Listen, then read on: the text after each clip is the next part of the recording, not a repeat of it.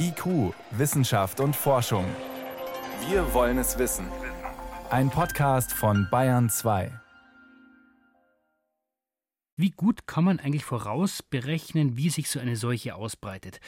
Das kann ich Professor Bernd Salzberger fragen. Er ist Bereichsleiter Infektiologie am Universitätsklinikum in Regensburg. Herr Salzberger, ich grüße Sie. Ja, hallo. Und im Zweitberuf bin ich Mathematiker, insofern passt das besonders gut. Müssen beides können. Ja. Sie haben ja gerade einen relativ schwierigen Job. Also das Coronavirus ist jetzt vor allem in China unterwegs und Sie müssen von hier aus berechnen, wie es sich ausbreitet. Na, das machen die Chinesen, weil dazu braucht man mehr Daten, als wir hier im Augenblick zur Verfügung haben.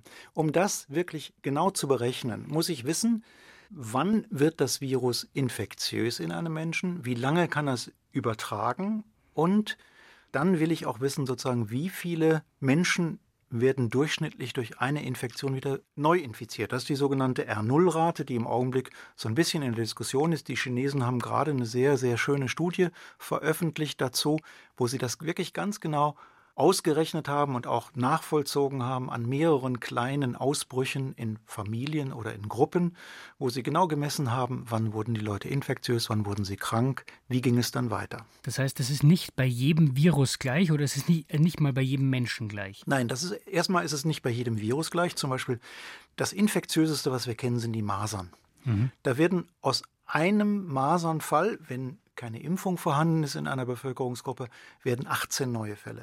Das ist bei SARS und bei dem neuen Virus deutlich anders. Bei SARS wurden im Anfang drei neue Fälle aus jedem Fall. Und bei dem neuen Virus sieht es so aus, als knapp über zwei wären. 2,2 ist die beste Schätzung, die wir im Augenblick von den chinesischen Kollegen haben. Jetzt ist Ihr Werkzeugkasten ja die Mathematik, aber stellen wir uns zunächst mal einen Menschen vor, der hat sich jetzt dieses Virus eingefangen. Welche Daten brauchen Sie dann eigentlich von ihm? Ich brauche von ihm, ab wann er nach der Infektion des Virus ausscheidet. Dann möchte ich natürlich am besten auch noch wissen, wie viel Virus in so einem Milliliter Speichel ist.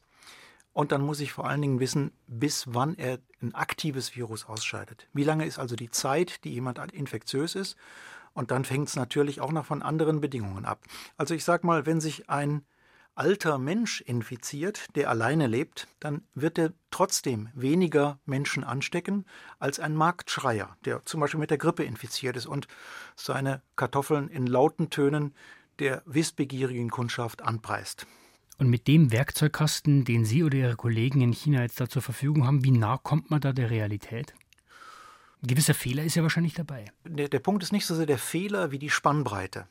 Also eine durchschnittliche R0-Zahl von 2,2 kann heißen, dass der eine 14 ansteckt, der andere steckt einen an oder keinen an. Diese Spannbreite hat man immer und trotzdem gibt einem diese mittlere R0-Zahl dann einen ganz guten Anhalt, wie eine solche Epidemie weiterläuft. Wir wissen von SARS, dass im Anfang der Infektion diese R-Zahl ungefähr bei drei lag. Was heißt das? Dass aus jeder Infektion im Schnitt drei neue wurden.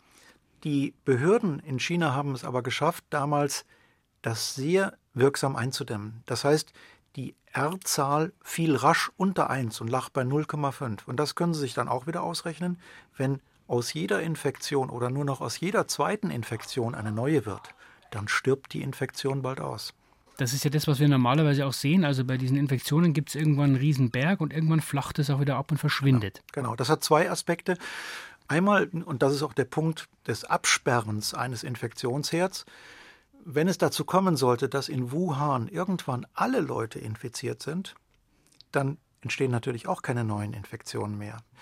Es kann auch abflachen, wenn man eine Impfung entwickelt hat, dann flacht sehr schnell ab, wenn man wirksame Maßnahmen ergreift. Alles das werden wir in den nächsten Tagen sehen. Nach allem, was wir bislang wissen, Herr Salzberger, Ihr Fazit, was wissen wir, wie sich dieses neue Virus ausbreiten wird, wie schnell, wie gefährlich? Das hängt im Wesentlichen davon ab, wie jetzt diese Maßnahmen greifen. Wir haben in Bayern unheimlich gut gearbeitet, sage ich mal. Das, das, ist jetzt nicht wir, sondern das sind in dem Fall das öffentliche Gesundheitswesen und mhm. das Landesamt für Gesundheit und Lebensmittel. Die haben es ja wirklich geschafft, diesen kleinen Infektionsherd um diese Firma im Bereich Starnberg sehr schnell zu isolieren und auch dafür zu sorgen, dass keine weiteren Infektionen bis jetzt aufgetreten sind. Und bis jetzt ist das extrem gut gelungen. Und wenn das auch in anderen Ländern so gelingt und wenn das den Chinesen dann auch irgendwann auf einem anderen Level natürlich gelingt, dann habe ich die Hoffnung, dass wir das bald zum Ende bringen. Wie verbreitet sich ein Virus? Wie gut kann man es voraussagen und warum braucht man dazu die Mathematik? Das waren Informationen von Professor Bernd Salzberger, Bereichsleiter Infektiologie am Universitätsklinikum in Regensburg. Ich danke Ihnen für das Gespräch, Herr Salzberger, und für den Besuch im Bayern 2 Studio. Danke.